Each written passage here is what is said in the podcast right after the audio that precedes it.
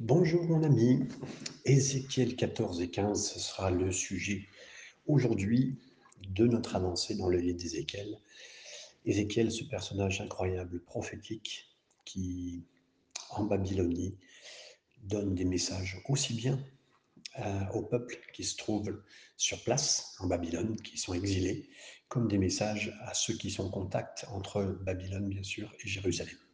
Lisons ensemble les cinq premiers versets du chapitre 14. Quelques-uns des anciens d'Israël vinrent auprès de moi et s'assirent devant moi. Et la parole de l'Éternel me fut adressée en ces mots, Fils de l'homme, ces gens-là portent leur idole dans leur cœur et ils attachent les regards sur ce qui les a fait tomber dans l'iniquité. Me laisserai-je consulter par eux? C'est pourquoi.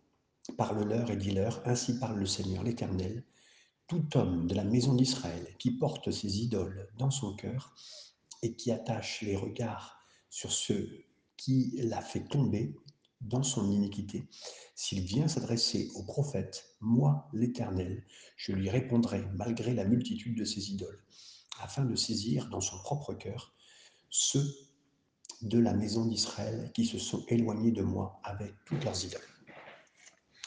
Donc là, on a un groupe d'anciens qui de responsables sur place, donc à, Babylone, qui vient voir Ézéchiel. Il semble être intéressé d'avoir le conseil de Dieu à l'apparence, et il s'approche donc de Ézéchiel pour lui demander quelque chose de particulier.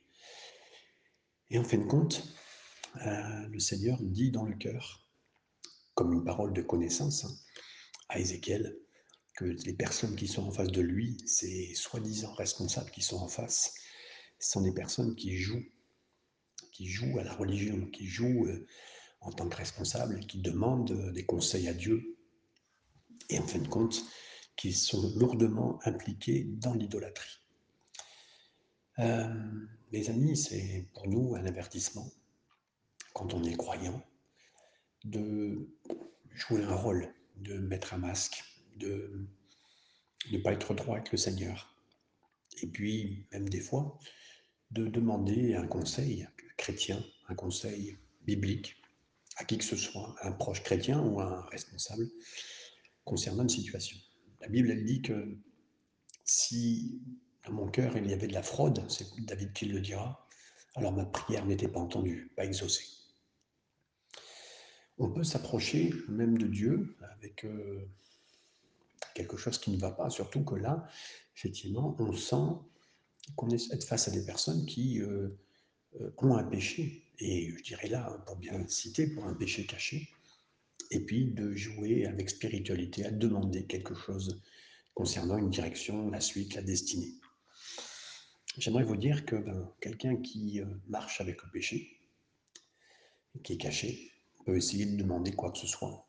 Ben, le Seigneur le dira, hein, si même tu, toi qui es un mari, qui a une dispute avec ton épouse, entre vous deux, euh, et que tu, les choses ne sont pas gérées, réglées, entre guillemets, enfin, des fois ça ne peut pas être réglé parce qu'il y a une des deux personnes qui ne veut pas, mais si c'est la personne qui demande et même qui prie, ben, le Seigneur n'entend pas.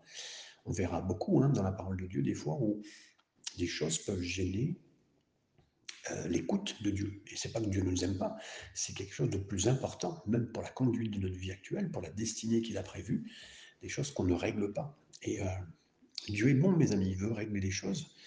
Et là, aujourd'hui, on a devant cette situation des personnes qui viennent voir Ézéchiel pour demander soi-disant une conduite, une direction. Et le Seigneur lui dit non, non, mais ils sont impliqués dans l'idolâtrie. Euh, ils ont des idoles dans le cœur. Ça ne se voit pas, mais le Seigneur le révèle et tu vas leur parler. Hein. même tu vas leur parler que tous ceux qui sont impliqués avec des idoles, ben, je ne les écouterai pas et je serai. voilà. Il dit hein, de, dans ils ont des propres idoles et de saisir dans leur propre cœur ceux de la maison. Donc, mes amis, on va faire la différence, bien sûr, entre. C'est important dans chacune de nos vies, hein, nous tous croyants, quelqu'un qui peut pécher de temps en temps. La Bible, elle le dit, hein, même Jésus dira, si ton frère a péché. Donc euh, un frère peut pécher, ça c'est clair. On peut nous arriver en tant que chrétien de tomber, de sombrer euh, dans un péché, c'est tout à fait possible. Par contre, de là, de vivre avec un péché, ça veut dire que vous savez très bien quelque chose que Dieu ne veut pas que vous fassiez, mais régulièrement, vous y revenez, vous vivez avec, ça ne vous cause pas de problème, et vous vivez avec. C'est exactement la situation dans laquelle on est dans euh, ce, point-là. Et alors que ben, on est quand même euh, un peuple qui a, est en exil hein, à cause de son péché, donc, euh, mais continue à vivre avec ça. Donc c'est très interpellant, bien sûr. D'abord, ça montre combien le cœur de l'homme est méchant, combien le cœur de l'homme pourrait, même dans un moment difficile, continuer à pas regarder en face les choses. Que Dieu m'aide moi personnellement, que vous soyez aidés, que devant la face du Seigneur, qu'on soit réceptif à ce qu'il veut nous dire. Verset 6, c'est pourquoi dit la maison d'Israël, ainsi parle le Seigneur éternel, l'Éternel, revenez et détournez-vous de vos idoles, détournez les regards de toutes vos abominations, car tout homme de la maison d'Israël ou des étrangers euh, séjournant, euh, donc on va arrêter là, hein, car tout homme de la maison d'Israël. Donc, le seul conseil que ces hommes ont besoin d'entendre, ça se réduit à un seul mot, ou littéralement deux, c'est repentez-vous, changez de direction. Euh, la force, en tout cas, ah, mais certains diront, mais non, mais moi j'y arrive pas, vous savez, peut-être que le Seigneur est en train de me parler, mais j'y arrive pas. Le Seigneur ne te demande pas si tu vas y arriver. Le Seigneur te demande de te redétourner de ce que tu sais peut-être pas faire, mais détourne-toi au moins de la conduite de cet endroit, de la direction, de là où tes yeux vont, là où ton cœur veut t'amener. Détourne-toi, change de direction, repens-toi, demande pardon, c'est ça qui était demandé à cet instant. La suite du verset 7 à 11. Donc la maison d'Israël, des étrangers séjournant en Israël, qui s'est éloigné de moi, qui porte ses idoles dans son cœur et qui attache les regards sur ce qu'il a fait tomber dans son iniquité. S'il vient s'adresser au prophète pour me consulter par lui, moi l'Éternel, je lui répondrai par moi. Je tournerai ma face contre cet homme, je ferai de lui un signe et un sujet de sarcasme, et je l'exterminerai du milieu de mon peuple. Et vous saurez que je suis l'Éternel. Si le prophète se laisse séduire, s'il prononce une parole, c'est moi l'Éternel qui aurai séduit ce, ce prophète. J'étendrai ma main contre lui et je le détruirai du milieu de mon peuple, d'Israël. Ils porteront ainsi la peine de leur iniquité. La peine du prophète sera comme la peine de celui qui a consulté, afin que la maison d'Israël ne s'égare plus loin de moi et qu'elle ne se souille plus par toutes ses transgressions. Alors, ils seront mon peuple et je serai leur Dieu, dit le Seigneur l'Éternel. Ici, le prophète parle ici d'un faux prophète. C'est possible que... Donc, on a des gens qui se laissent séduire par le propre péché et vivent dans leur péché, ils savent. Et au lieu d'écouter quelqu'un qui leur, euh, euh, qui leur dit d'éviter des avertissements, ils préfèrent, leur, comme leur cœur ne veut pas aller dans cette direction-là, c'est un peu comme si euh, ben, vous étiez normalement allé comme une boussole vers le nord, ben, vous allez vers le sud. Ben là, le Seigneur m'a dit, je vais mettre j'enverrai moi-même un, prophète qui va euh, aller dans votre sens. Hein. Et le Seigneur le déclare ici. Euh, on pourra avoir un faux prophète. Des fois, mes amis, des gens qui sont euh, à ne pas suivre le Seigneur, ben, plus encore, ils seront enclins à écouter des fausses prophéties, des, des, faux enseignants, des faux prophètes. Ça a été le cas, vous vous rappelez, je vous donne une explication, mais le cœur, par exemple, de Pharaon, Exode 7, 13. Il savait qu'il voulait être contre Dieu. Il ne voulait pas lâcher le peuple de Dieu. Il allait dans un sens. Ben, Dieu n'a fait qu'aller le pousser dans ce sens-là, euh, continuer dans laquelle direction il voulait aller. C'était euh, que son cœur soit dur. Hein. la Bible dit que le, cœur de Pharaon s'est endurci, mais après c'est Dieu qui a le cœur de Pharaon. C'était la conduite de son cœur.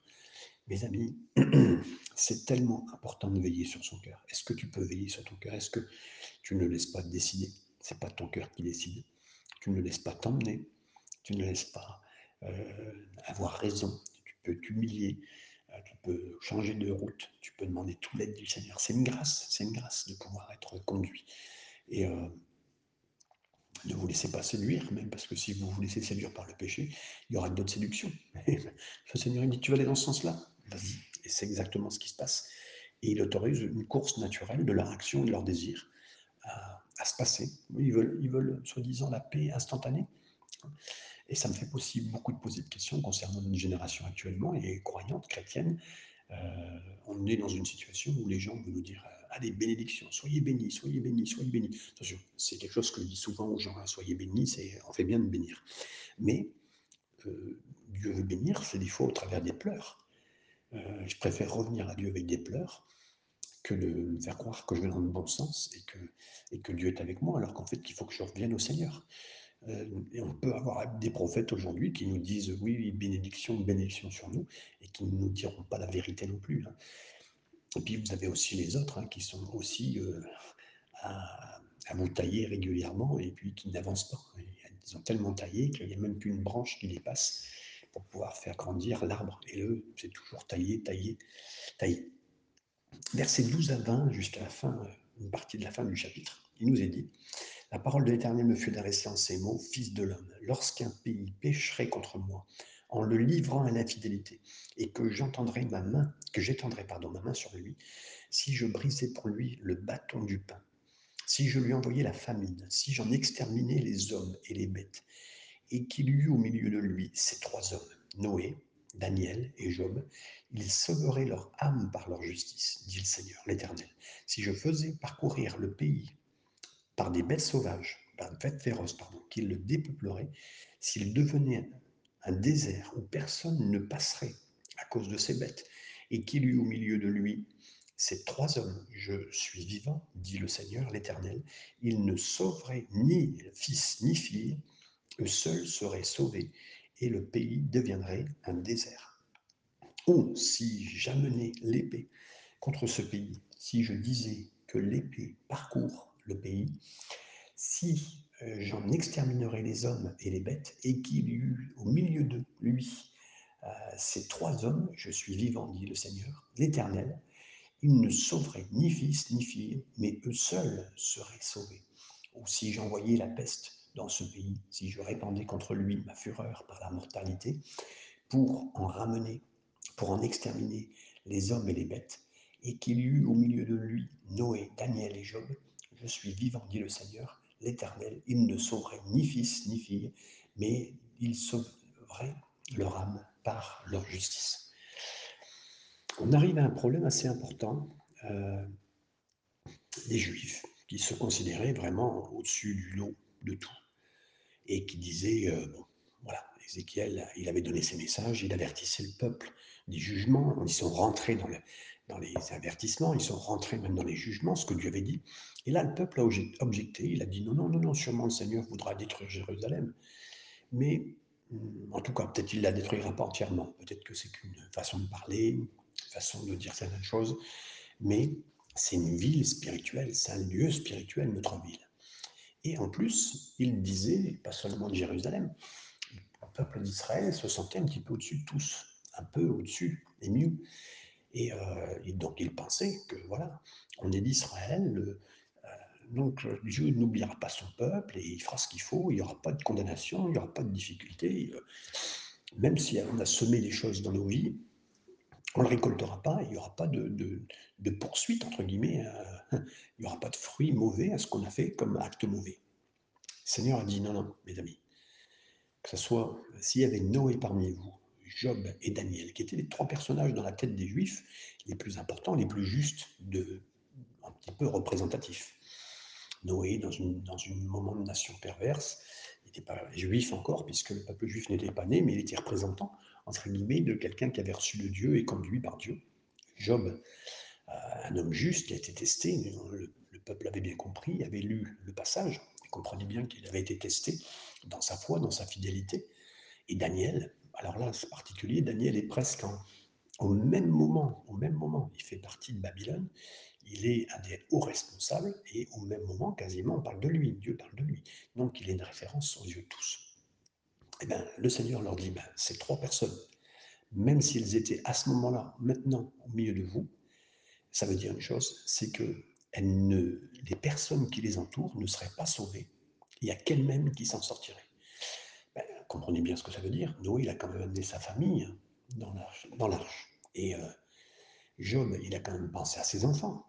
Et Daniel, euh, voilà, donc, mais c'est parce qu'en fait, le juif se pensait tellement au-dessus de tout, même s'il sentait qu'un début de jugement, que Dieu est en train de lui parler, il dit non, non, Dieu est assez grand et plus grand que tout ça, vous inquiétez pas, on ira, il ira. Euh, Dieu nous aime tellement qu'il ne fera pas ce qu'il a à faire. C'est en train de se tromper. Et le Seigneur leur dit, c'est pas parce que vous êtes israélite, que vous êtes juif, que Dieu ne va pas faire ce qu'il a à faire. Il vous aime trop pour pas euh, pour vous laisser continuer à faire ce que vous pensez. Et vous, vous pensez parce qu'il vous aime qu'il fera rien. Vous savez, et là, le problème, il vient aussi à nous. Hein. Certains pourraient dire, mais, vous savez, ma femme, elle est chrétienne. Quelqu'un qui vient un petit peu à l'église, mais qui n'est pas très impliqué du tout, du tout. Ma femme, elle est chrétienne. Mon grand-père est un prédicateur.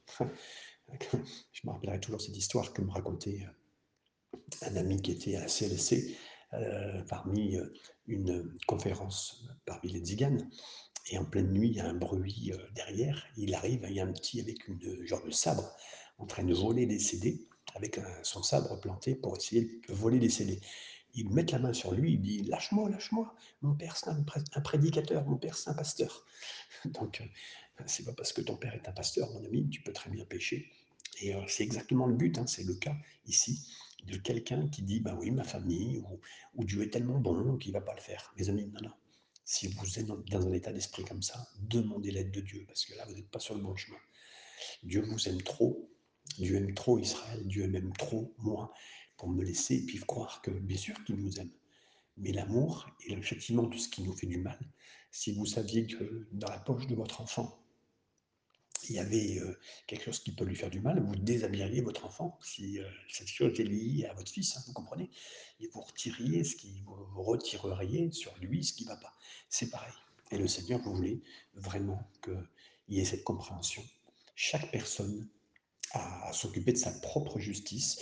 Et moi, j'ai une bonne nouvelle, c'est que ma justice, elle est non pas en moi, non pas dans le fait que certaines personnes de ma famille sont chrétiennes, mais plutôt que Jésus est celui qui prend ma justice, qui a s'occuper de ma justice. Moi, je ne sais pas m'en occuper, mais je, me, euh, je regarde à lui, je regarde à sa croix. Le verset 21 à 23, les derniers versets de ce chapitre nous dit ainsi, oui, ainsi parle le Seigneur l'Éternel, quoique j'envoie contre Jérusalem mes quatre châtiments terribles, l'épée, la famine, les bêtes féroces et la peste, pour en exterminer les hommes et les bêtes, il y aura néanmoins un reste qui échappera, qui en sortira. Les fils et les filles, voici, ils arriveront auprès de vous, vous verrez leur conduite et leurs actions, et vous vous consolerez du malheur que je fais venir sur Jérusalem, de tout ce que je fais venir sur elle. Ils vous consoleront quand vous verrez leur conduite et leurs actions et vous reconnaîtrez que ce n'est pas sans raison que je fais tout ce que je lui fais, dit le Seigneur l'Éternel. Là, on finit. Euh, d'abord, premièrement, il nous est rappelé des quatre fléaux qui viennent sur ce peuple à cause de sa désobéissance, de son péché. Et j'aimerais vous dire, vous savez, c'est comme dans l'Apocalypse, on parle de plusieurs fléaux qui vont venir, un petit peu comme les cavaliers, vous vous rappelez, pour ceux qui euh, ont besoin de relire, euh, vous êtes dans Spotify, vous pourrez réentendre les, podcasts qui ont été faits. Hein. Mais euh, les fléaux peuvent venir comme des cavaliers. Et là, on parle de ces, quelque part de ces quatre cavaliers. Sachez bien que le livre d'Ézéchiel, Daniel sont des livres références pour l'Apocalypse. Donc on retrouve un petit peu cette pensée de jugement, de jugement final aussi, euh, au travers de cette situation. Mais ce qui est beau, c'est de voir aussi le reste. Le Seigneur veut quelque chose de bien et c'est important de le comprendre. Il y a un reste qui sera aussi, qui restera à Jérusalem, qui restera aussi à Babylone. Euh, comme le dit euh, Ézéchiel, chapitre 20, verset 43, ils, seront, ils, vont, ils vont comprendre, ils, ont, ils auront un sens aigu de ce que Dieu veut faire, de ce que Dieu veut les sortir, de les justifier. Et en châtiment, vous savez, je, ce matin, alors que j'étudie avec vous pour préparer bien sûr euh, ce message, en prière, j'entendais même quasiment le diable qui disait, mais euh, si tu as un péché caché dans ta vie, euh, tu t'en sortiras pas. Mes amis, si quelqu'un avait même quelque chose de caché dans sa vie et qui veut s'en sortir, peut-être lié, qui le lit très fort, j'aimerais vous dire, si quelqu'un demande l'aide de Dieu, Dieu vous en sortira. Et le diable pourrait te faire voir tout ce qu'il veut. Dieu est assez grand au travers de la mort de son Fils et par son esprit si vous demandez de l'aide de Dieu, de vous donner l'aide de vous en sortir pour que vous ne pratiquez plus. Et ne croyez pas qu'un péché caché ne peut, est impossible. Il est possible d'être géré par le Seigneur. Et c'est ça que j'aime entre ce passage de l'exil pour Israël de s'en sortir. Dieu l'en sortira. Et, euh, et, puis, euh, bien sûr qu'il y aura des morts, mais quelque part, quand on voit les morts de l'Ancien Testament, on peut comprendre c'est comme s'il y a des choses qui mourraient en nous. L'exil, si, Dieu un jour t'amène en déportation, c'est pour faire mourir des choses en nous, pas nous faire mourir nous euh, entièrement, mais faire mourir des choses en nous, la mort à soi, si vous voulez, pour arriver à un but. Et Dieu y arrivera à son but de vous en sortir. Et ensuite, comme dans le désert, il nous est dit qu'à cause de l'incrédulité, il y a des millions qui sont morts. Et là, pareil, le désert est une grande image de ce que Dieu va faire mourir des choses en nous pour que la foi soit là et que Dieu soit béni. Alors voyez cela comme cela, mes amis, et le Seigneur fera le travail. Ézéchiel 15. Oui, Ézéchiel 15, ça concerne la parabole quelque part de la vigne qui était Israël. Et c'est très peu de versets, mais on va les lire ensemble. Je vais lire avec vous les trois premiers versets. La parole de l'Éternel me fut adressée en ces mots.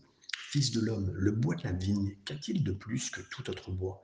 Le sarment qui est parmi les arbres de la forêt.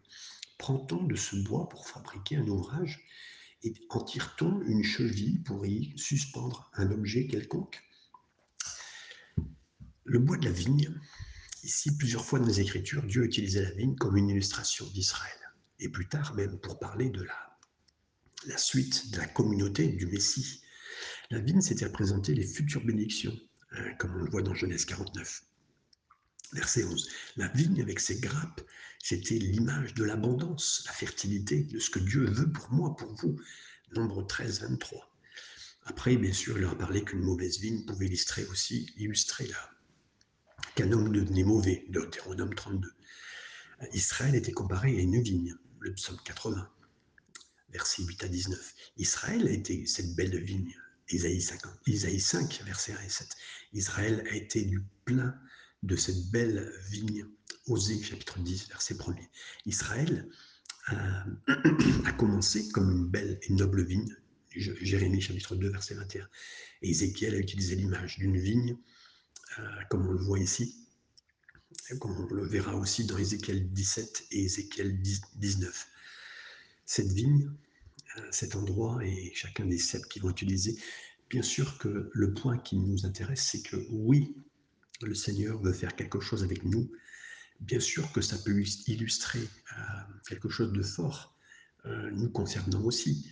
Le côté rebelle, on le voit ici, et on va voir pourquoi il utilisait cette image de, du bois qui soit du bois de vigne et qui, qui est bon à rien, entre guillemets la seule destination que Dieu veut faire dans nos vies, et c'est ça le point, c'est que Dieu veut que nous portions du fruit pour lui. Je ne sais pas si ça vous est déjà arrivé de ne pas voir du tout votre place sur cette terre, si ce n'est qu'avec Dieu. Ça veut dire que vous ne voyez, pas, vous voyez pas sortir en boîte, sortir en soirée, sortir dans, ce monde avec tous ces gens, avec toute leur mentalité. Vous essayez d'y aller, vous ne sentez pas votre place. Euh, comme une fois, en tant que jeune chrétien, euh, je suis sorti, j'étais, quand je dis jeune chrétien, je n'étais pas chrétien, jeune parmi les chrétiens, à l'église obligée, parce que ma mère m'y amenait. Je suis sorti, hein, je suis sorti plein de fois, je ne me sentais pas ma place. Je suis sorti dans les boîtes les meilleures, je ne me sentais pas ma place. J'ai croisé des gens qui faisaient des choses, qui voulaient euh, fumer plus que des cigarettes, de la drogue et tout ça. Je ne me sentais pas ma place. Je voulais des fois dégénérer, je ne me sentais pas ma place. Et, et c'est ça, même Dieu, et là je parle à plusieurs jeunes, peut-être qu'ils pourraient écouter ce message, et, on sait qu'on n'est pas à place. La seule place, le bois, le bois, il sert à une seule chose. Ce bois la vigne, il sert qu'à une seule chose, porter du fruit. Être attaché au cep pour porter euh, le meilleur et pour porter du fruit pour Dieu, pour sa gloire, pour les gens qui nous entourent. Et c'est ça qui me touche euh, de voir que dans ce passage, tout ce passage explique. Alors, est-ce que le bois, entre guillemets, de, ce, de cette vigne, il est meilleur qu'un autre. Encore une fois, on va tomber sur un peuple de Dieu, à l'époque, qui pensait qu'il était meilleur qu'un autre. Euh, nous, on est la vigne, on est choisi par Dieu, on est meilleur. Mais écoutez, euh, j'aimerais vous dire, en tant que chrétien, en tant que juif, allez faire un tour, entre guillemets, dans le monde et on verra si vous allez être apprécié. On n'est pas à l'image des autres. Euh, on n'est pas, on plaît pas. Les gens regardent à travers nous, ils vont voir un petit bonhomme, une petite bonne femme, pas intelligents comme eux, ils aimeraient l'intelligence, faisant pas ce qu'eux ils font, n'ayant pas les repas comme eux ils font, n'ayant pas un style de vie. Et tant mieux, et tant mieux. Il ne faut pas non plus qu'on se prenne pour des gens au-dessus de tout le monde, mes amis, avec, une, avec euh, quelque chose de plus.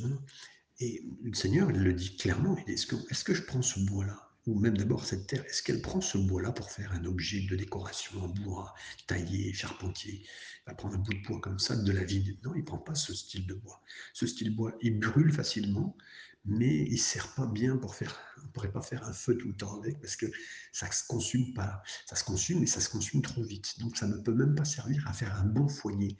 Ça peut allumer un feu, mais c'est tout. Donc là, l'idée, c'est de redire qu'il y a une destination dans ma vie, dans notre vie à nous tous. Dieu va faire du porter du fruit avec nous. On est fait pour lui, on est fait pour bénir, on est fait pour faire du bien. Mais par contre, il ne faut pas qu'on se sente au-dessus des gens. Et là, le peuple d'Israël à l'époque, il se sentait au-dessus, il sentait des mieux, il sentait mais un peu la suite de ce chapitre d'avant. Et là, le Seigneur, il les ramène à la vérité. Mais est-ce qu'on prend ce genre de bois-là, de vigne, pour faire, pour faire un objet de décoration, un objet de, euh, de, classe? Non, pas du tout. Hein? Est-ce que ce, bois-là, il était utilisé? Et là, Dieu utilise, et demande à Ézéchiel de comparer le bois d'une vigne à un bois qui est un arbre qu'on pourrait prendre pour faire euh, un, objet, euh, de la marqueterie, ce que vous voulez, qu'importe. C'est pas la même chose. Il n'y a, y a, rien. Même, le bois de la vigne, il est tout un petit peu flétri, il n'est pas vraiment. Euh, il est léger, il est pas. Il manque quelque chose quelque part. Il est, il est pas lourd. Et, j'aimerais vous dire, c'est pour ça, mes amis, et tant mieux si vous vous sentez mal dans cette terre, tant mieux si vous ne sentez pas à votre place dans cette terre. La seule chose dans laquelle le Seigneur veut nous mettre, c'est de porter du fruit pour lui. Et on ne pourra pas faire avec nos vies quelque chose de bien pour cette terre. On ne sera pas meilleur que les autres. Et puis, euh, en tire-t-on, euh, est-ce qu'on peut tirer de ce bois pour faire quelque chose? Mais non, rien, on ne peut rien faire. On n'est pas, pas fait pour cette terre, on n'est pas fait pour autre chose, on n'est pas fait pour nous, on est fait pour Dieu, on est fait pour sa vie, et c'est tout. Et qu'on se prenne pas au sérieux, c'est une grâce d'être là où on est. Je continue avec vous, le verset 4 et 5. Voici, on le met au feu pour le consumer, le, feu en consume les deux bouts et le milieu brûle, mais sera-t-il bon à quelque chose? Voici, lorsqu'il était entier, on n'en faisait aucun ouvrage, combien moins lorsque le feu l'a consumé et qu'il est, brûlé? On pourra-t-on on pourra-t-on faire quelque ouvrage? Donc là, il continue à être sur le même chemin. Il dit voilà, ce feu-là, il ne sert pas à, à la consommation pour durer, hein, pour faire un feu solide, valable. Non, hein, ça, va très vite à brûler, très très vite. Moi j'ai vu des, dans, dans, Lyon, en Bourgogne, en hiver, ils brûlent hein, régulièrement les, bouts de bois qui ne sont pas utiles, qui consomment d'ailleurs, qui consomment de la place et de la sève, c'est tout. Et, mes amis, quelque part, vous savez, des fois, le feu tombe dans nos vies, le feu même de Dieu, c'est consumé, c'est vite consumé. Parce que Dieu veut obtenir le meilleur de nous, faire le meilleur avec nous pour la suite, pour porter du fruit, pour un tas de choses. Et il dit, mais avez vu, ce bois-là, il ne sert pas à grand-chose. Et là, mes amis, je, vais vous dire, même nous tous, qui que ce soit que vous soyez, il ne faut pas se prendre trop au sérieux, même si vous aviez pu faire, et Dieu sait que j'ai pu mettre la main dans certaines choses dans l'œuvre de Dieu, il ne faut pas non plus se prendre au-dessus de qui que ce soit, de chaque frère, de chaque sœur, de chaque œuvre, de chaque église.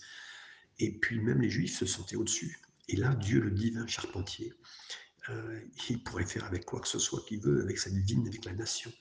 Mais il dit, voilà, dans le feu du jugement, c'est même dans le feu du jugement, c'est même inutile, c'est même inutile. Et là, il y a quelque chose de fort pour euh, le peuple de Dieu, pour quelqu'un qui se sentirait au-dessus, quelqu'un qui pourrait se sentir, mais vraiment au-dessus des uns des autres, au-dessus des non-croyants aussi. Vous savez, c'est tellement, on pourrait dire, ah mais moi je suis, non, non, non, je suis au-dessus, non, pas du tout, c'est juste une grâce. Et là, euh, c'est bien d'être dans les mains du Seigneur. C'est bien de dire qu'on est entre les mains de Dieu, qu'on est partie du plan de Dieu, qu'on est la vigne de Dieu.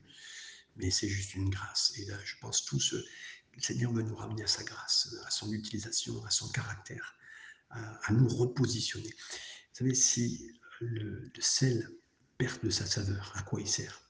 Pas grand-chose. On est la lumière de la terre, on est le sel de la terre. Si le sel perd sa saveur, c'est-à-dire que si nous, en chrétiens, on n'apporte pas la vérité, si on n'arrête pas la corruption dans certains endroits où on est à notre travail. Vous savez, le ciel, il arrête la corruption hein, de la viande. Donc on est là pour arrêter la corruption. Et là, je ne suis pas en train de dire qu'il faut jeter. Ah, il y, a telle personne qui a fait au boulot telle chose, qui n'a pas fait son job. Non, ce n'est pas ça le point. Euh, il y a le patron qui vole. Non. On est juste là et on fait ce qu'on a à faire. Le Seigneur saura faire comment il faut faire pour éclairer, pour que les choses soient bien faites et que la corruption s'arrête. Et c'est ça le point. Versets 6 et 7, je continue, c'est pourquoi ainsi parle le Seigneur l'Éternel, comme le bois de la vigne parmi les arbres de la forêt, ce bois que je livre au feu pour le consumer. Ainsi je livrerai les habitants de Jérusalem, je tournerai ma face contre eux. Ils sont, sortis du feu et le feu les consumera. Et vous saurez que je suis l'Éternel quand je tournerai ma face contre eux. Donc là, il les, il prévient. Dieu dit, mais vous êtes mon peuple, vous êtes Jérusalem, mais il n'y a aucun fruit, il n'y a rien qui reste, et, en plus, votre bois, il n'y a aucune utilisation. Donc, il va y avoir le feu de mon jugement sur vous. Et là encore, je reviens, nous devons être utiles, nous devons porter du fruit pour le Seigneur, pour sa grâce. Autrement, on peut être jeté au feu. Et l'Éternel est celui qui regarde et qui jette le bois au feu, hein, des choses qui peuvent être tout cela. Même si, si c'est les résidents, les, patriotes, les compatriotes de Jérusalem, hein, parce que des fois ils diraient, mais non, on est le peuple de Dieu, il ne nous jettera pas. Mes amis, on est le peuple de Dieu, on a un rôle, on a une action, on a quelque chose à faire. Et il s'opposera à nous si on n'est pas à agir, si on n'est pas à faire notre fonction, notre tâche, notre bénédiction pour laquelle on est appelé. On sera brûlé de la même façon, mes amis, vous comprenez? De toute façon, même notre travail au ciel, il sera, passera au feu, mes amis. Donc c'est tellement important et ce qui restera, ça sera les fruits pour sa gloire. Euh, et, je veux éviter le jugement, bien sûr. Il y aura un jugement de mes œuvres que j'ai fait et qui arrivera au ciel. Ça veut pas dire que je perdrai la vie, pas du tout, mais tout comme mes œuvres seront, passeront par le feu. Je finis avec le verset 8 pour finir. Il nous est dit Quand je tournerai ma face contre eux, je ferai du pays un désert, parce qu'ils ont été infidèles, dit le Seigneur l'Éternel. Donc là, euh, je ferai un endroit désolé, un endroit euh, de désolation. Dieu promet de. Il avait dit ben, écoute, d'abord, le peuple d'Israël serait un petit peu envoyé en, exil, c'est ce qui s'est passé. Mais maintenant, ben, malgré qu'il y ait une alliance, ben, il va rendre vide ce pays. Parce qu'il euh, il y a une désintégration spirituelle, il y a, un cœur qui ne suit pas. Ben, Dieu va rendre ce pays désolé. Je ne sais pas si vous avez vu des églises qui étaient pleines, mais parce qu'il se passait quelque chose. Mais si on ne conduit pas et si on ne garde pas la, chose que Dieu veut, mais les églises peuvent faire ce que vous voulez, les gens ne resteront pas. On pourrait faire venir du monde tous les dimanches, mais s'il n'y a pas une œuvre de Dieu, s'il n'y a pas quelque chose de profond, ça ne marchera pas, ça marchera pas. Et c'est pareil. Et là, si vous persistez dans votre infidélité, ben Dieu dit le jugement viendra sur vous hein, et, le feu viendra sur, sur ce bois, sur ce que vous pensez être, et le jugement viendra. Et donc, euh, nous avons à, à, garder, à être une bénédiction pour notre pays, pour nous-mêmes, pour le Seigneur. Et on doit ne pas persister dans quoi que ce soit. Mais quand, Dieu nous dit ça, c'est parce qu'il veut l'inverse de ce que nous faisons en ce moment. Il voudrait la bénédiction. Il voudrait qu'on soit plein de fruits. Il voudrait qu'on ne soit pas sec euh, les uns envers les autres, et surtout pour l'œuvre de Dieu, pour son œuvre et pour ceux qui nous entourent. Alors, je prends cette parole du Seigneur et, et je vous bénis avec cette parole, que le Seigneur bénisse à travers de ces mots, qu'il nous laisse encore en ces instants. Amen.